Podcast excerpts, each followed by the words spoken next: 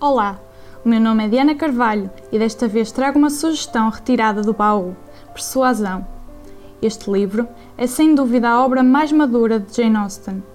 A narrativa apresenta a família de Sir Walter Elliot, que se vê obrigada a alugar a propriedade de Kellynch Hall e a adotar um estilo de vida mais modesto em Bath.